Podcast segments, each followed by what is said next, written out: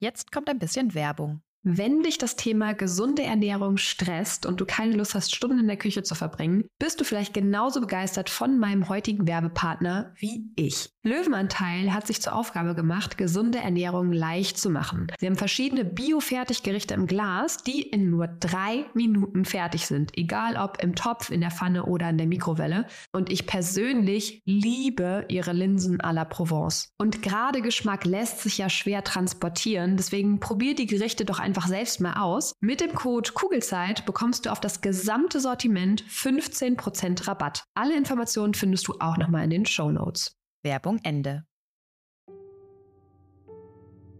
Hallo und herzlich willkommen bei deinem Kugelzeit Coaching Podcast, der Podcast für deine glückliche und gelassene Schwangerschaft und dein Wegbegleiter für mehr Leichtigkeit im Mama-Alltag. Mein Name ist Jill Bayer, ich bin Psychologin, Resilienztrainerin und Mindset Coach und Selbstzweifel in der Schwangerschaft oder als Mama kenne ich nur zu gut, weil es noch gar nicht so lange her ist, dass sie mich fast täglich begleitet haben.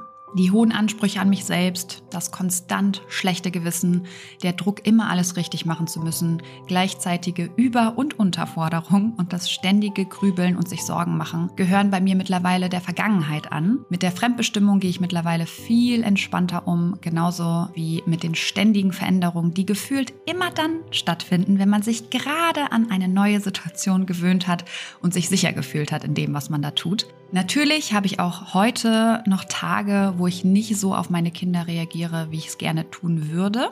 Das liegt dann bei mir aber an zwei Dingen. Entweder ich bin einfach total müde oder ich werde durch irgendwas getriggert. Und gegen beide Sachen kann ich etwas tun, damit die Wahrscheinlichkeit steigt, dass ich wieder zu der Mama werde, die ich sein möchte. Und natürlich möchte ich nach wie vor das Beste für mein Kind bzw. für meine Kinder. Ich habe aber mittlerweile verstanden, dass ich dafür den Blick vor allem auf mich selbst richten darf. Und genau das tue ich jeden Tag aufs Neue weil unsere Kinder halten uns tagtäglich einfach nur den Spiegel vor und zeigen uns sehr schön, an welchen eigenen Themen wir noch arbeiten dürfen. Und durch diese neue Perspektive besteht mein Mama, aber auch mein Businessalltag überwiegend aus Leichtigkeit und mit einer inneren Ruhe und Gelassenheit und das, obwohl ich nie gedacht hätte, dass das wirklich möglich ist. Hier im Kugelzeit Coaching Podcast und natürlich auch in meinen Online-Kursen und Live-Coachings bekommst du einfache, handlungs- und ressourcenorientierte Strategien und Tools an die Hand, die dir helfen, genau dasselbe zu erreichen. Wenn du schwanger oder bereits Mama bist und du dich wieder leicht und unbeschwert in deinem Alltag fühlen möchtest, dann bist du hier genau richtig und ich freue mich sehr, dass du heute wieder mit dabei bist. Heute darfst du dich auf ein ganz tolles Interview zum Thema Beckenboden freuen.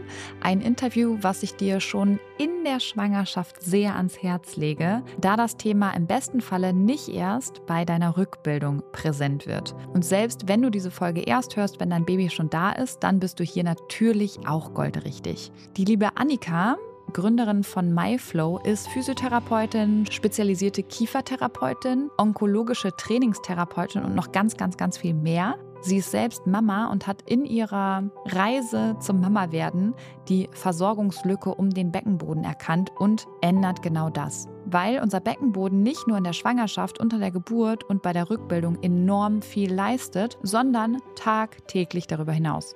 Und Annika und ihr Team haben sich zur Aufgabe gemacht, das Thema Beckenbodengesundheit ganzheitlich zu betrachten. Sie arbeiten sowohl präventiv als auch bei konkreten Beschwerden und du wirst gleich merken, wie viel Expertise Annika mitbringt und du wirst ihre Begeisterung für dieses Thema merken und vor allem auch, dass sie mit ihren Worten Mut machen möchte. Mut, die Beckenbodengesundheit offen anzusprechen und sich, wenn nötig, auch Unterstützung zu suchen. Annika entmystifiziert heute ganz viele Themen rund um den Beckenboden und bringt Klarheit ins Dunkeln, wie ich finde. Wir sprechen nicht nur über die Veränderung des Beckenbodens in der Schwangerschaft, während der Geburt und danach, sondern wir gehen viel tiefer als die reine Physiologie und wir haben beide im Gespräch festgestellt, dass es sehr viele Parallelen zwischen unseren Arbeiten gibt. Welche genau, das erfährst du gleich in dem Gespräch. Annika gibt darüber hinaus ganz, ganz viele hilfreiche Tipps an die Hand und klärt auf, was für Problematiken in der Schwangerschaft und nach der Geburt auftreten können und was man eben auch konkret dagegen tun kann. Es ist ein sehr interessantes Interview geworden mit ganz, ganz vielen Infos, die ich gerne schon vor meinen Schwangerschaften gewusst hätte. Und ich hoffe, du nimmst ganz viel für dich und deinen Beckenboden mit. Liebe Annika, vielen lieben Dank für deine Expertise und deinen ganzheitlichen Ansatz. Ich bin wirklich neidisch auf alle Frauen in Frankfurt, weil ich würde direkt zu dir in deine Praxis kommen, wenn sie eben nicht so weit weg wäre. Danke auf jeden Fall, dass du mit deinem holistischen Blick das Leben von ganz vielen Frauen bereicherst und ich freue mich jetzt schon, wenn sich unsere Wege nochmal kreuzen werden. Und vielleicht hast du es im Titel schon gesehen, das ist der erste Teil, weil Annika und ich sprechen anderthalb Stunden über dieses Thema und damit es nicht zu viel auf einmal wird, wird es nächsten Sonntag den zweiten Teil dazu geben. Dir jetzt erstmal ganz viel Freude beim ersten Teil mit Annika. So, und dir wünsche ich jetzt erstmal ganz viel Freude beim Hören des Interviews. Herzlich willkommen im Kugelzeit Coaching Podcast, liebe Annika. Guten Morgen, hallo. Guten Morgen. Ich freue mich sehr, dass du heute hier bist. Ähm, und ich freue mich vor allem darüber, weil wir über das Thema Beckenboden sprechen werden. Und zwar würde ich gerne den Thema, äh, das Thema Beckenboden bei der Schwangerschaft, während der Geburt und auch dann im Wochenbett ähm, besprechen, einfach um da Klarheit reinzubringen bringen, weil ich selbst zum Beispiel erst mit meinem Beckenboden ähm, gefühlt in Berührung gekommen bin, sozusagen. Ähm, tatsächlich das erste Mal in meinem Leben bewusst, als meine Kleine auf der Welt war und ich im Rückbildungskurs saß und mir gesagt wurde, ja, dann spann doch mal deinen Beckenboden an und ich so, äh, ähm, wie? Und ähm, wie ich dann im Nach Gang gelernt habe, sollte man sich im besten Falle schon vorher mit dem Thema Beckenboden auseinandersetzen. Und du, liebe Annika, ähm, klärst uns heute mal auf, warum das unter anderem der Fall ist. Bevor wir das tun, magst du dich einmal ganz kurz vorstellen, sagen, wer du bist und was du machst und vielleicht auch, warum du machst, was du machst? Sehr, sehr gerne. Ja, vielen Dank, dass ich hier sein darf. Ich freue mich sehr, dass es äh, ja, dass du auf deinem Podcast hier eine Plattform bietest, um auch über das Thema Beckengesundheit zu sprechen. Das ist ja tatsächlich ein Thema, was ja noch nicht so ähm, überall angekommen ist. Ähm, und deshalb äh, freue ich mich, dass wir auch alle Themenbereiche heute durchgehen, also von der Schwangerschaft bis zur Rückbildung tatsächlich. Ja, ich bin Annika Mewes. Ich ähm, sitze hier gerade in Frankfurt, wo ich auch mit meinem Mann und meinem Sohn wohne. Ich habe hier in Frankfurt ähm, zwei Physiotherapiepraxen. Eine ganz, äh, ja, man würde sagen, klassische Physiotherapiepraxis, wo wir schwerpunktmäßig orthopädische Patienten behandeln. Und dann habe ich letztes Jahr im Oktober meine ähm, zweite Praxis eröffnet, die Praxis MyFlow, die sich interdisziplinär und ganzheitlich dem Thema Beckengesundheit widmet. Das heißt, da arbeiten wir auch mit einer Osteopathin zusammen, mit einer Hebamme zusammen und betreuen Frauen und Männer hauptsächlich Frauen, aber auch Männer ähm, rund ums Thema ähm, Beckenboden. Und ja, wie bin ich dazu gekommen? Es ist tatsächlich, äh, wie so oft, so ein bisschen über eine eigene, über meine eigene Schwangerschaft gewesen. Also ich ähm, habe einfach schon in der Schwangerschaft gemerkt, dass irgendwie alle immer davon ausgegangen sind, dass ich mich mit allem auskenne, weil ich bin ja Physiotherapeutin und habe dann aber so immer still bei mir gedacht, so äh, nee, über das Thema Schwangerschaft und Beckenboden haben wir so ungefähr überhaupt nichts gelernt im Studium oder auch in Fortbildungen ähm, und habe dann einfach angefangen, auch festzustellen, wie groß da die Versorgungslücke ist. Also dass wirklich viele Frauen dann doch auch gerade nach der Geburt, äh, ne, ich hatte dann selbst eine Bauchgeburt und entsprechende Narbe und dachte, ja gut, klar, ich kenne mich mit Narbenbehandlung aus, aber gibt es hier irgendwas Besonderes zu beachten? Was heißt es jetzt für meinen Beckenboden? Genau, und habe dann ähm, einfach angefangen, äh, auf die Suche zu gehen nach entsprechenden Fortbildungen in Deutschland, aber auch international, weil man wirklich sagen muss, das Thema Pelvic Floor Physiotherapy ist eins, was in anderen Ländern schon viel weiter ist und viel ja, ähm, up to date auch näher, ähm, näher wirklich an der Medizin mit mehr Forschung auch unterstützt wird. Ja, und habe dann einfach angefangen und habe mich richtig da rein verliebt. Also es war wirklich so, dass ich einfach gemerkt habe mit den ersten Patientinnen, die hier reinkamen, so, dass mich das total erfüllt und glücklich macht und auch dieser Aufklärungsteil ähm, ja, dass man mit wenig einfach super viel bewegen kann. Und das ist einfach so jetzt über die letzten Jahre zu meiner Mission geworden, dieses Thema aus der Tabuzone zu holen, drüber zu sprechen, möglichst viele ähm, aufzuklären, ob Fachleute oder Betroffene. Dieser Podcast ist jetzt eine weitere Möglichkeit, einfach Bewusstsein zu schaffen. Und ja, das ist so ein bisschen meine, meine Geschichte und mein Warum. Ja, total schön. Und ich bin ja immer ein Riesenfan vom Holistischen. Und das ist so, so wichtig bei eigentlich allen Themen. Ähm, magst du noch mal so ein bisschen da reingehen, warum du dich in die Arbeit so verliebt hast? Also ist es dieses, was du gerade gesagt hast, dass man mit wenig Aufwand eigentlich echt viel erreichen kann oder sind es noch andere Themen? Naja, es ist auch, ähm, also es ist sicherlich auch für mich so ein bisschen dieses äh, in einem Bereich arbeiten, der ähm, noch so ein bisschen tabuisiert ist. Also es macht mir auch Spaß, da immer wieder auch ähm, selbst herausgefordert zu sein und zu gucken, ne, was, was habe ich für Glaubenssätze, warum sprechen wir nicht drüber oder und da wirklich einfach auch, ja, so ein bisschen so eine Vorreiterin zu sein. Dieser Teil macht mir Spaß. Aber es ist auch einfach faszinierend und es ist einfach, ähm, also es ist einfach so, so eine schöne Arbeit. Ähm, weil es auch die Frau durch so viele Lebensphasen begleitet, dieses Thema Beckenboden. Also in meiner Praxis habe ich äh, manchmal junge Frauen mit Schmerzproblemen oder mit Endometriose, die sind Anfang 20.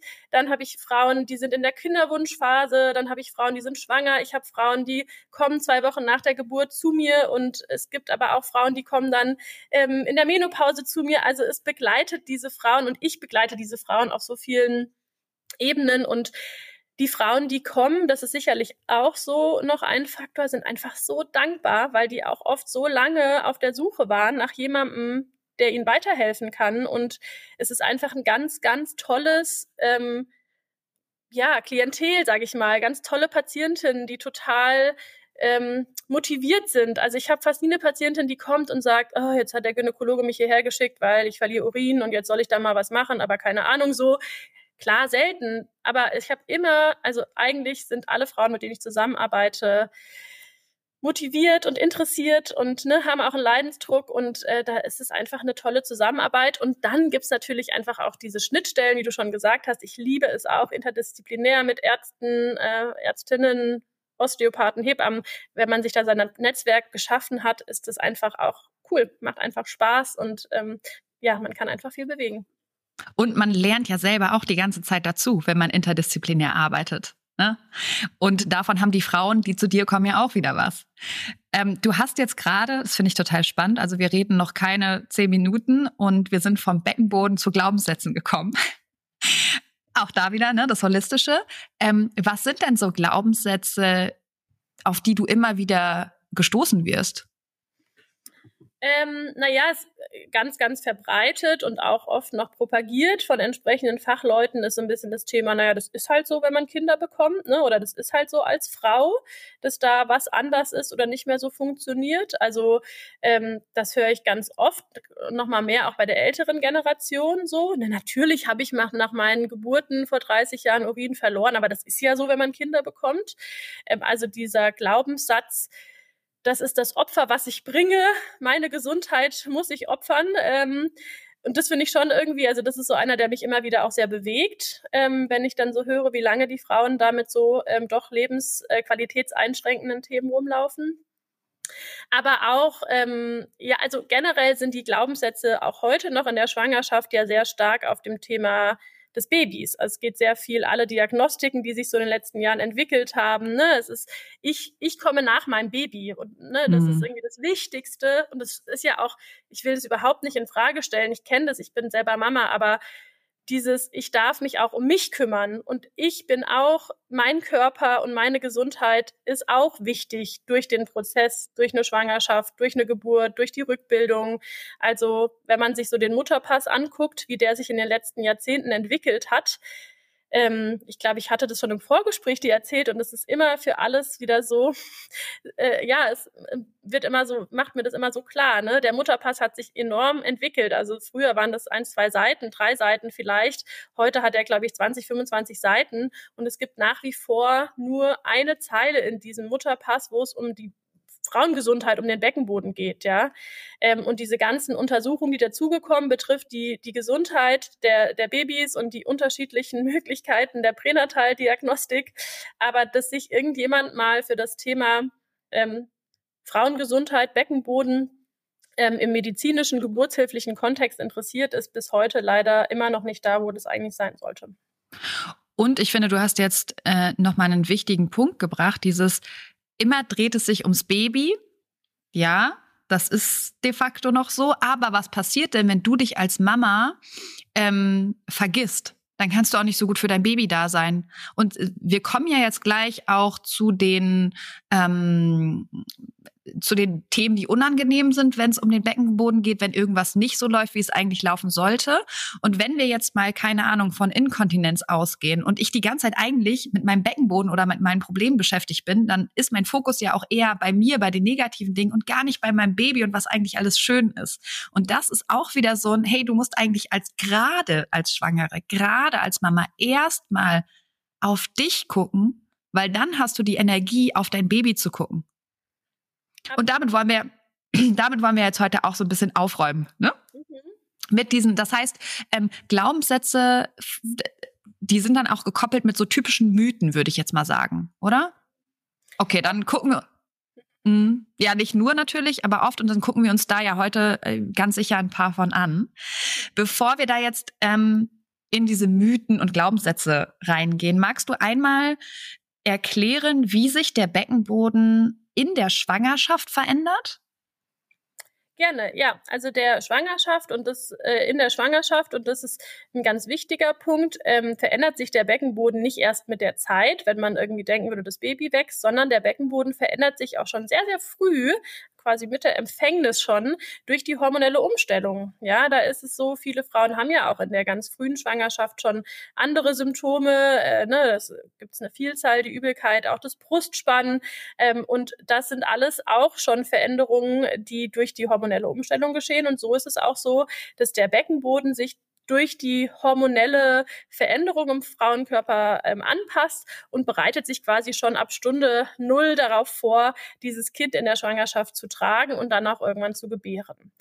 Ähm, und über den Verlauf der Schwangerschaft ist es dann natürlich so, dass zusätzlich zu diesen hormonellen Veränderungen auch noch ähm, hinzukommt, dass der Beckenboden natürlich die Last, sage ich mal, der wachsenden Gebärmutter mit dem Baby trägt und auch dadurch in der Schwangerschaft schon wirklich deutlich mehr zu tun hat als in der Zeit ähm, davor. Und ähm, häufig ist es so, dass der Beckenboden dadurch ähm, ja eigentlich mehr, mehr Kraft bräuchte, beziehungsweise dann ähm, der, der Last in Anführungszeichen nicht standhalten kann und viele Frauen dann schon in der Schwangerschaft merken, wenn der Beckenboden nicht so hundertprozentig fit ist in Form von zum Beispiel einer Harninkontinenz. Mhm. Und kannst du noch mal erklären, wie sich der Beckenboden verändert, vor allen Dingen am Anfang? Der Beckenboden wird zunehmend weich. Also das, das, was im Rest des Körpers passiert, der gibt nach, der wird, ne, wir haben ganz viel Bindegewebe zwischen den Muskelfasern im Beckenboden. Das wissen auch viele nicht. Viele stellen sich immer so einen prallen roten Muskel da unten vor, wie das immer auf den schönen anatomischen Zeichnungen auch so ist. Die Realität sieht anders aus. Ich konnte mir das mal ähm, im anatomischen Institut angucken an verstorbenen ähm, Präparaten und da hat man wirklich gesehen, wie viel Bindegewebe da ist. Und dieses Bindegewebe verändert verändert sich eben vor allem durch diese Schwangerschaftshormone und wird nachlässig und weicher, gibt mehr nach, wird elastischer und äh, diese Veränderung ist die, die wir dann häufig ähm, zu spüren bekommen. Das heißt, ähm, ich als Schwangere sollte dann versuchen, den Beckenboden schon in der Schwangerschaft zu trainieren, damit er stärker wird? Oder wo, also äh, rein vom physiologischen hat es ja einen Sinn, dass das weicher wird, oder?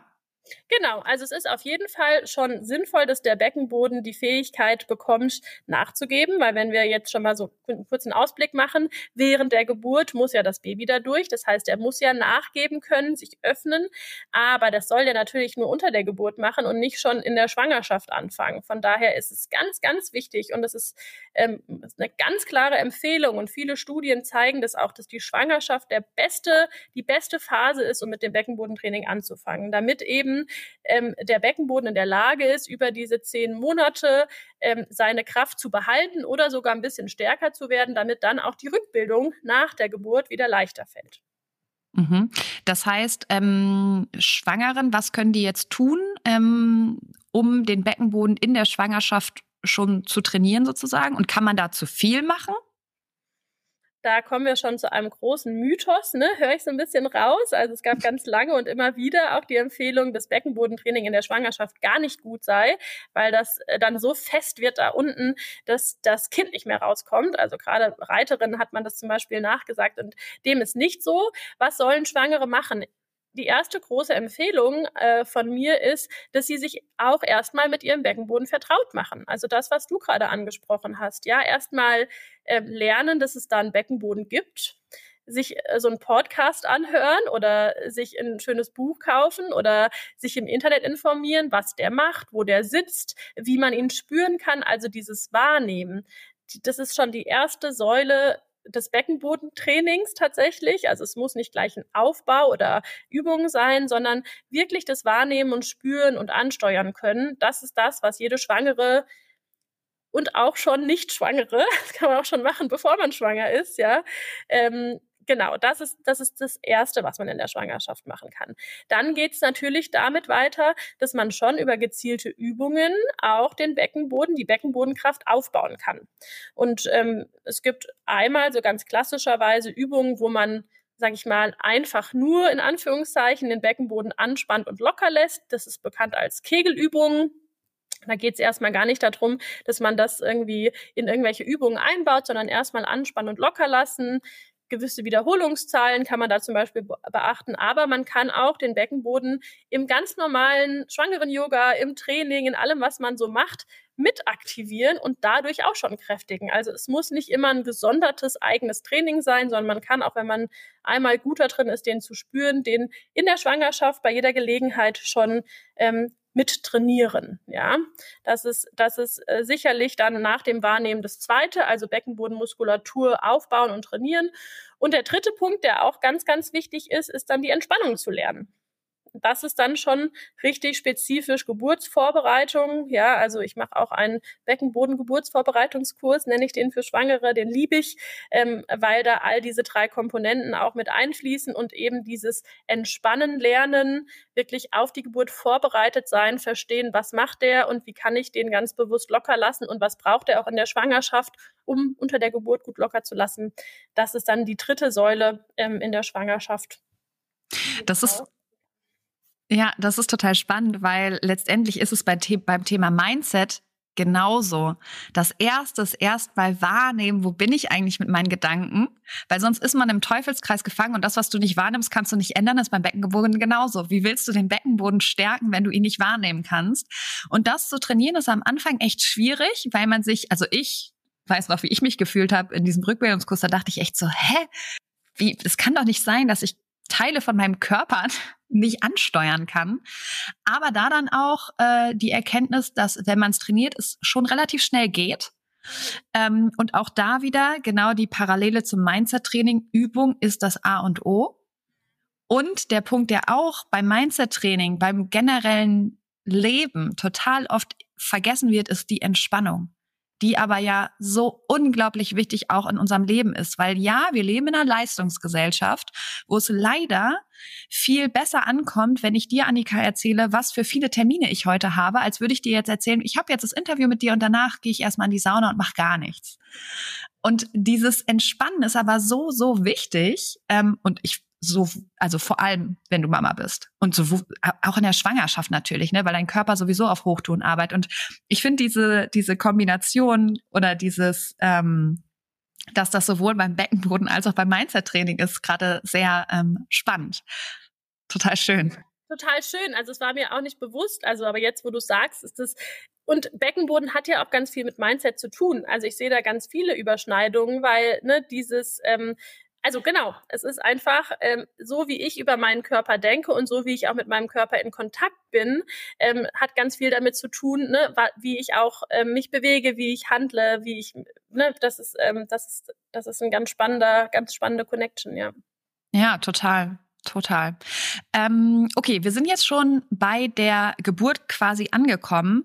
Gibt es noch irgendwas Wichtiges jetzt zum Thema Schwangerschaft zu sagen? Also was ist zum Beispiel, ich will jetzt keine Horrorszenarien aufmachen, aber was ist, wenn du einen, wenn du nichts am Beckenboden machst? Generell ähm, ist der vielleicht schon schwach. Ähm, was, was könnte da passieren im schlimmsten Falle? Genau, also ähm, wichtig ist, und das werde ich vielleicht auch äh, übers Interview hinweg immer mal wieder betonen, es gibt ganz, ganz klare Symptome, die auf eine Beckenbodendysfunktion ähm, hinweisen. Ja, das sind alles Sachen, die ich jetzt gleich sage, die nicht normal sind und die immer ein Zeichen dafür sein können, dass der Beckenboden irgendwie irgendwo nicht richtig funktioniert. Ja, das ist einmal, und das wissen ähm, wohl die meisten, eine Inkontinenz. Also dass Urin in irgendwelchen Momenten abgeht, wo man es nicht möchte. Das kann sehr früh in der Schwangerschaft zum Beispiel schon passieren, wenn man sich viel übergibt. Also ich habe ganz viele Patientinnen, die kommen früh in der Schwangerschaft, weil sie durch diesen Druck, der dann im Bauch entsteht, nicht mehr unten zurückhalten können. Und dann ist das schon so das erste Zeichen. Also Urin verlieren ist nicht normal.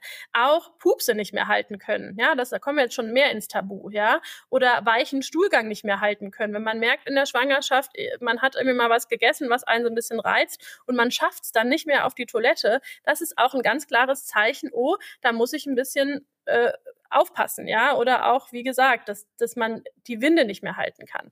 Was auch ein, ähm, ein Symptom sein kann in der Schwangerschaft, ist Schmerzen. Also Schmerzen ähm, in der Vagina, am After, beim Stuhlgang, auch so Sachen wie Symphysenschmerzen zum Beispiel können mit dem Beckenboden zusammenhängen, ja. Ähm, auch untere Rückenschmerzen, also da siehst du jetzt, gibt es einen riesen, ne, gibt es ganz viele Symptome in der Schwangerschaft. Es muss nicht immer der Beckenboden sein, aber es kann der Beckenboden sein, ja. Und auch Entleerungsprobleme. Also das ist tatsächlich auch was, was äh, viele Frauen in der Schwangerschaft ja kennen, sind so Sachen wie Verstopfungen. Ja, manchmal auch gibt es da auch andere Faktoren, die mit reinspielen, aber so eine Darmträgheit, starkes Pressen, ähm, das war zum Beispiel was, was bei mir in der Schwangerschaft aufgetreten ist und ich habe das überhaupt nicht mit meinem Beckenboden zusammengebracht. Also ich saß da wirklich und hatte äh, so starke Verstopfungen wie nie und wusste auch gar nicht, wie ich jetzt damit umgehen soll, habe aber gemerkt, dass dieses Pressen auf dem Kloß auch nicht besser macht, was ich da unten fühle. Ähm, also das ist auch ein Zeichen, dass da vielleicht ein bisschen Aufmerksamkeit in den Bereich gehört.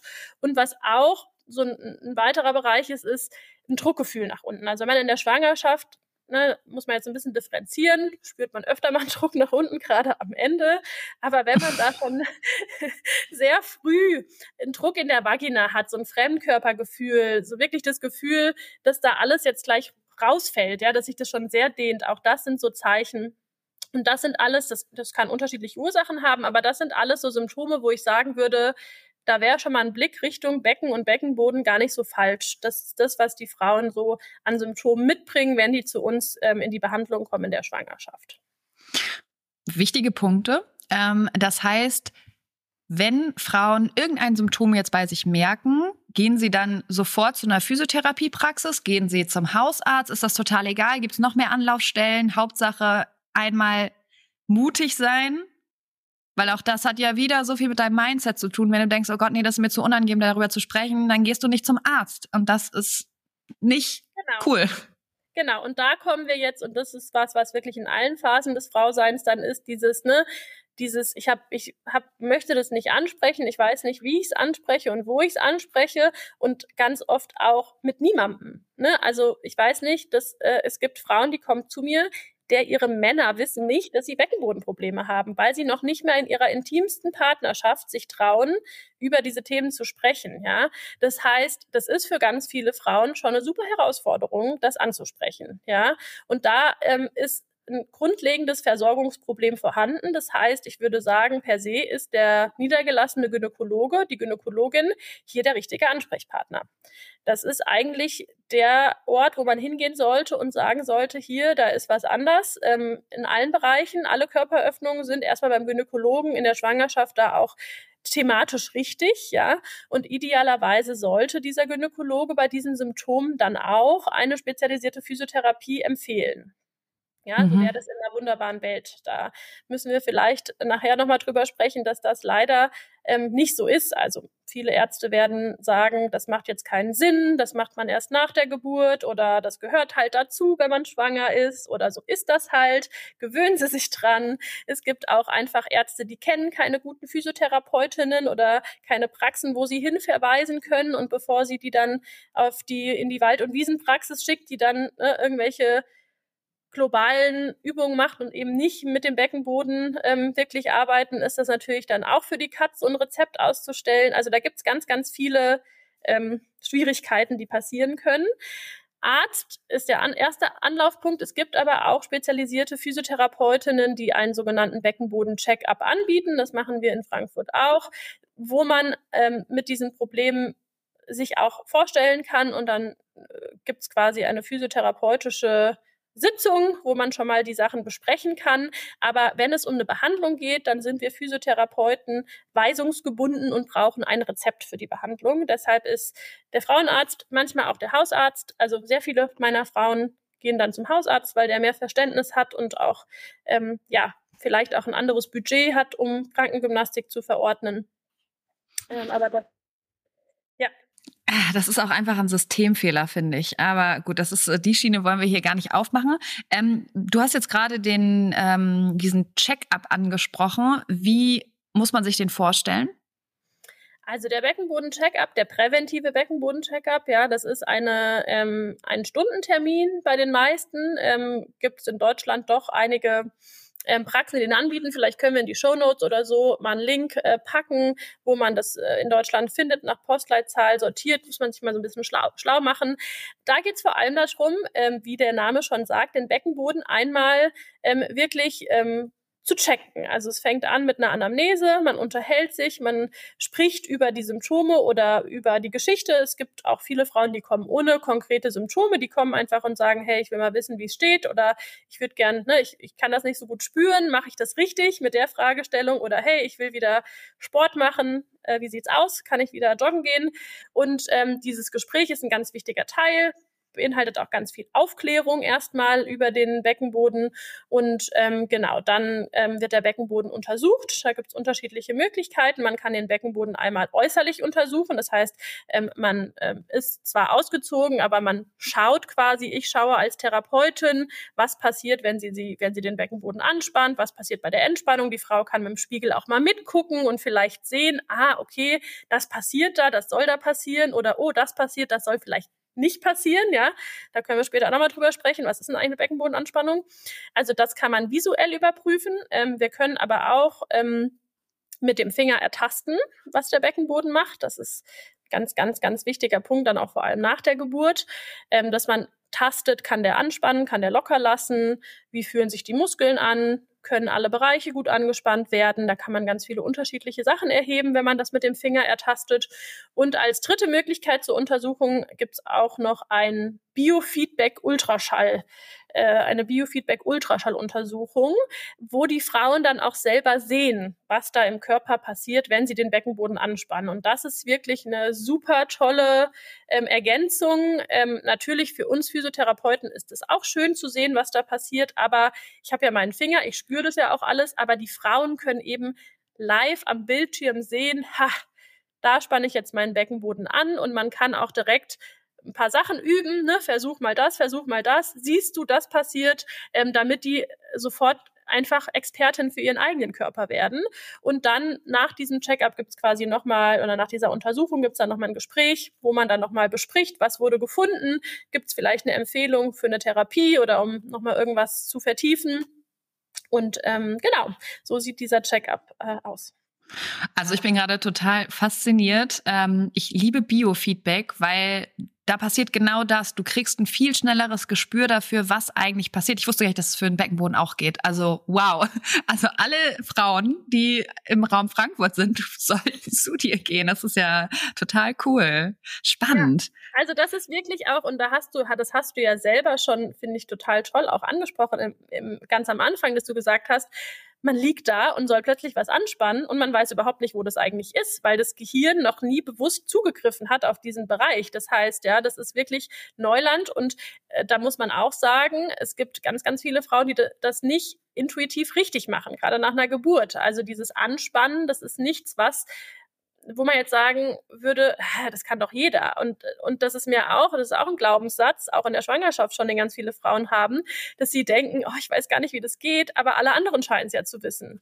Ähm, ja, so, alle liegen hier oder alle sagen, sie machen Beckenbodentraining und ich bin jetzt die Einzige, die hier überhaupt nicht weiß, wie das geht. Und das ist totaler Quatsch. Ganz, ganz, ganz, ganz viele Frauen sitzen bei mir und sagen, also ich habe jetzt drei Rückbildungskurse gemacht, aber so richtig verstehen, was ich da machen soll und wissen, ob ich das richtig mache, kann ich gar nicht sagen. Ja, und die hat in keinem der Kurse den Mundaufzug gemacht, weil sie dachte, alle wissen doch, was sie machen. Und dafür ist dieses Biofeedback wirklich Gold wert, weil man einmal überprüfen kann, passiert das, was passieren soll und die Frauen danach hundertprozentig sicher sein können, entweder ich muss daran arbeiten oder ich kann das und wenn ich jetzt meinen Beckenboden trainieren möchte, dann weiß ich, dass ich das Richtige mache. Ja, und da hast du einen ganz wichtigen Punkt angesprochen, dieses sich alleine fühlen, dass man immer denkt, nur ich kann das nicht und alle anderen kriegen es hin. Da kann ich euch nur empfehlen, egal in welchem Kurs ihr seid, ob ihr im Rückbildungskurs seid, ob ihr mit euren Babys die ersten Massage, Massagekurse, Picklerkurse, was auch immer Kurse macht, wenn euch irgendwas beschäftigt, habt den Mut, das anzusprechen, weil ich habe das zum Beispiel bei dem Rückbildungskurs gemacht. Ich habe gesagt, ey, ich bin gerade richtig frustriert, ich habe keine Ahnung, wie das geht. Und was dann nämlich passiert ist, und das werdet ihr feststellen, in jedem einzelnen Kurs, wahrscheinlich mindestens 90 Prozent der Frauen werden sagen, oh mein Gott, gut, dass du es sagst, mir geht's genauso. Und das trifft nicht nur für diese Beckenbodenanspannung zu, sondern das trifft auch für alle Beckenbodensymptome, die ich eben genannt habe, zu. Und das ist mir so wichtig. Das ist mein wichtigstes Anliegen. Wenn wir Frauen da anfangen drüber zu sprechen, dann werden wir merken, wie viele im selben Boot sitzen.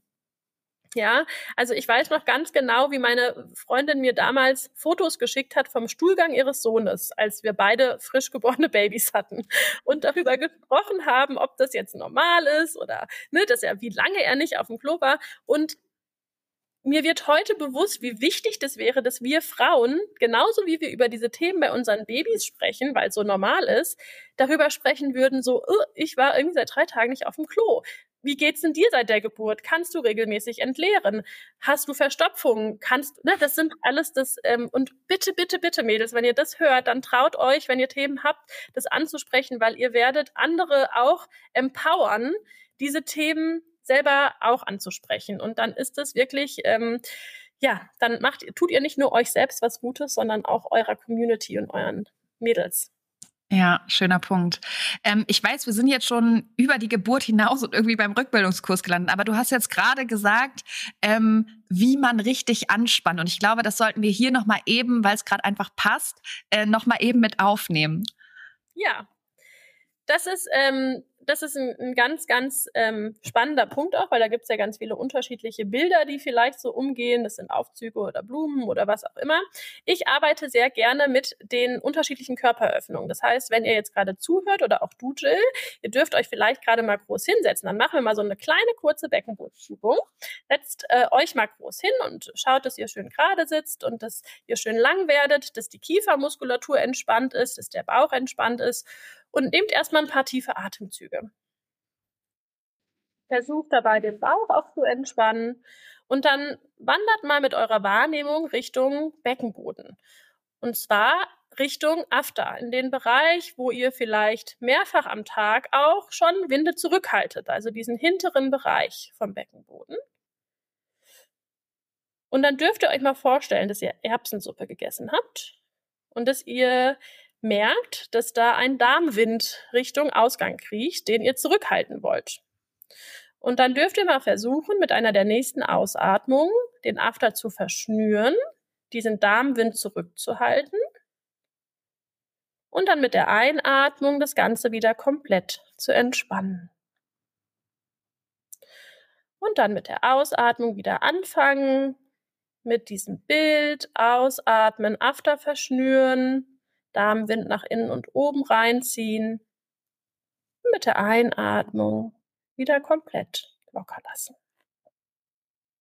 Ja, das ist jetzt so ganz kurz gefasst eine Wahrnehmungsübung, die ich mit meinen Frauen mache. Also ich arbeite wirklich mit Körperöffnungen und mit Bildern und Aktivitäten, die wir alle aus unserem Alltag kennen. Wir haben alle schon mal pupsen müssen und wollten es zurückhalten. Und da kommt eben der Beckenboden mit ins Spiel und spannt dann an. Ja, dieses Squeeze Your Anus wurde sogar mal in einer Studie auch ähm, als äh, effektive Art, den Beckenboden anzuspannen, bei vielen Frauen bestätigt. Also, dass sehr viele mit diesem Auftrag was anfangen können. Ja, geht aber natürlich auch für den vorderen Bereich, also Urin zurückhalten oder die Vagina enger machen, das Gefühl von Tampon zurück oder Tampon drinne halten, wenn es jemand versucht rauszuziehen. Und die Anspannung vom Beckenboden ist eine, ein Zusammenziehen und ein nach oben ziehen, also nach vorne und oben, nach innen und oben spannt dieser Beckenboden, wenn er richtig angespannt wird, an und drückt eben unsere Organe von unten nach vorne und oben und schließt somit vorne die Harnröhre und der After hinten wird enger, das Rektum. Und das ist die richtige Beckenbodenanspannung. Und wichtig ist vielleicht auch noch zu sagen, dass dabei der Bauch weitestgehend entspannt sein sollte. Also, da gibt es schon Muskeln, die mithelfen können, aber es sollte nicht auch gleichzeitig noch der Bauch angespannt werden, sondern eine isolierte, so nennen wir das, eine eigenständige Beckenbodenanspannung ist eine, eine Bewegung, wo ausschließlich der Beckenboden anspannt und nach oben bewegt ähm, und nicht noch der Popo fest wird oder der Bauch fest wird oder die inneren Oberschenkel fest werden.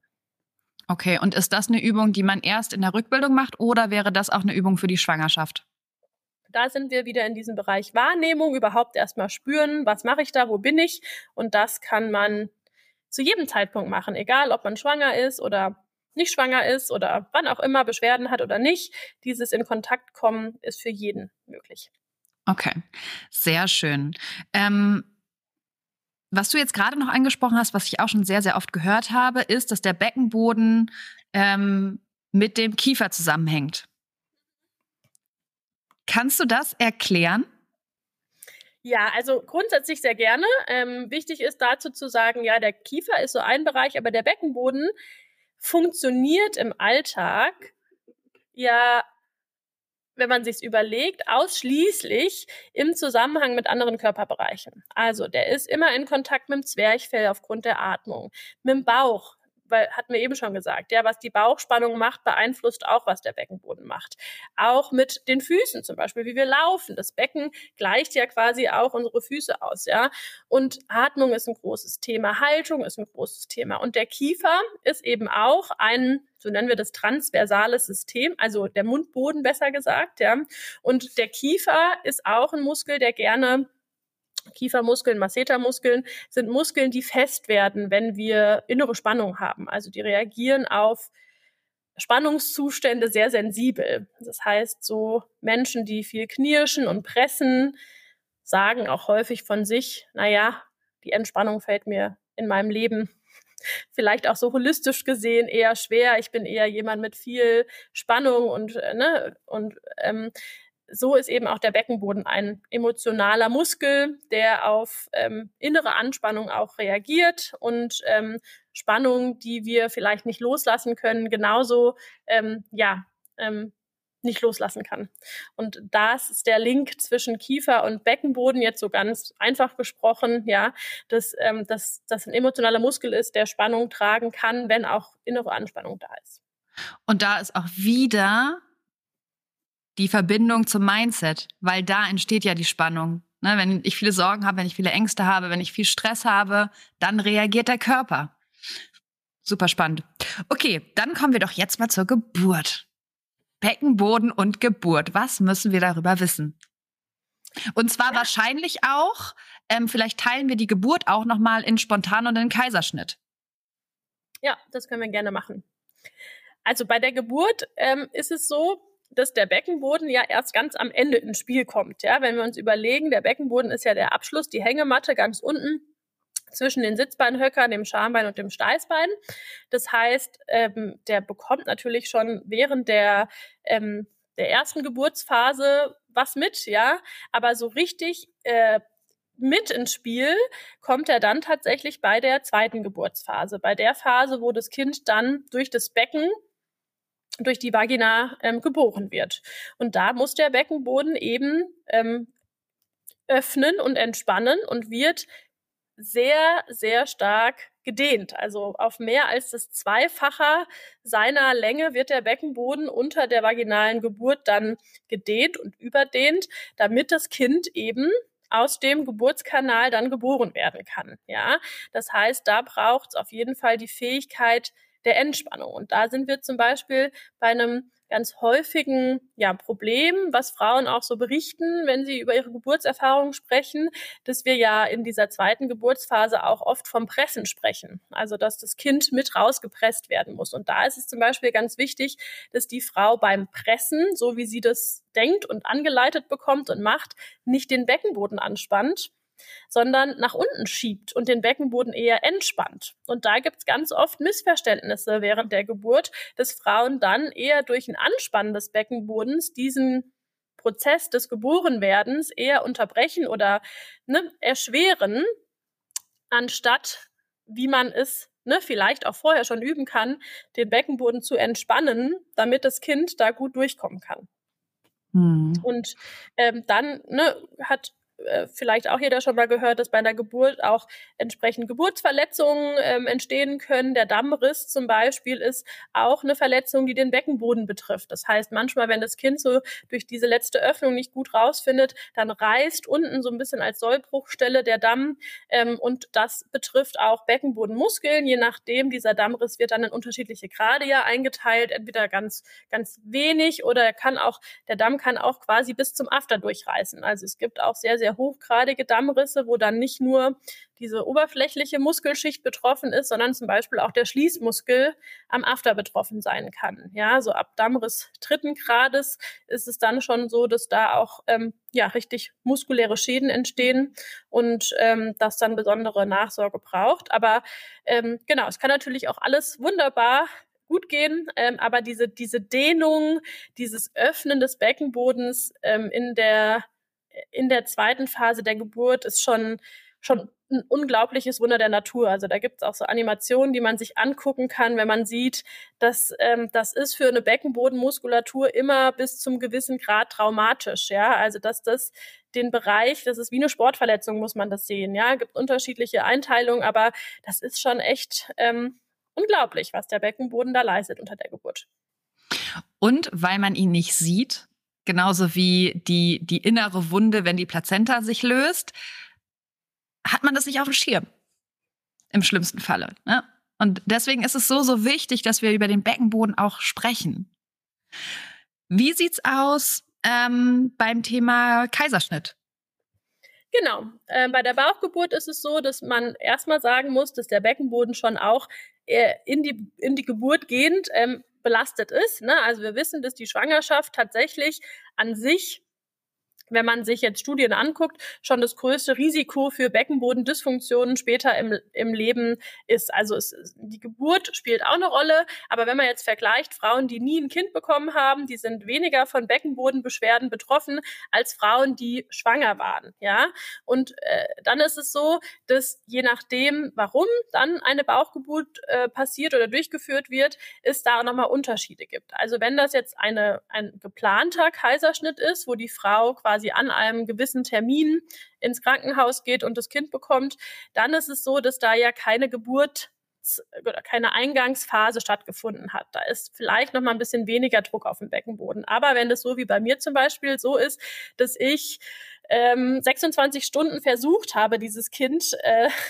auf äh, ja, vaginal zu gebären, habe ich natürlich auch schon ordentlich Druck nach unten gegeben. Ich hatte Wehen, ja, das führt dazu, dass es alles nochmal weicher wird und sich ja schon öffnet, auch wenn das Kind dann nicht durchtritt. Und wenn dann ein, ähm, eine Bauchgeburt durchgeführt wird, muss man sagen, dass man das auch unter in Betracht ziehen muss, dass trotzdem sein kann, dass der Beckenboden da auch nochmal ähm, ja, mehr Druck bekommen hat. Und dann haben wir natürlich bei der Bauchgeburt diese große Narbe, diese große Wunde, direkt über dem Schambein. Und diese Narbe kann zum Beispiel dann danach auch einen Einfluss haben auf die Art und Weise, wie der Beckenboden funktioniert, weil die geht ja bis zur Gebärmutter. Ja, also das ist ja in einem ganz sensiblen Bereich da unten.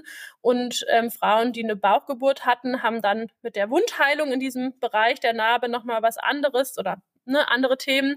Aber grundsätzlich ist gilt es dann genauso in die Rückbildung zu starten wie die Frauen mit einer vaginalen Geburt.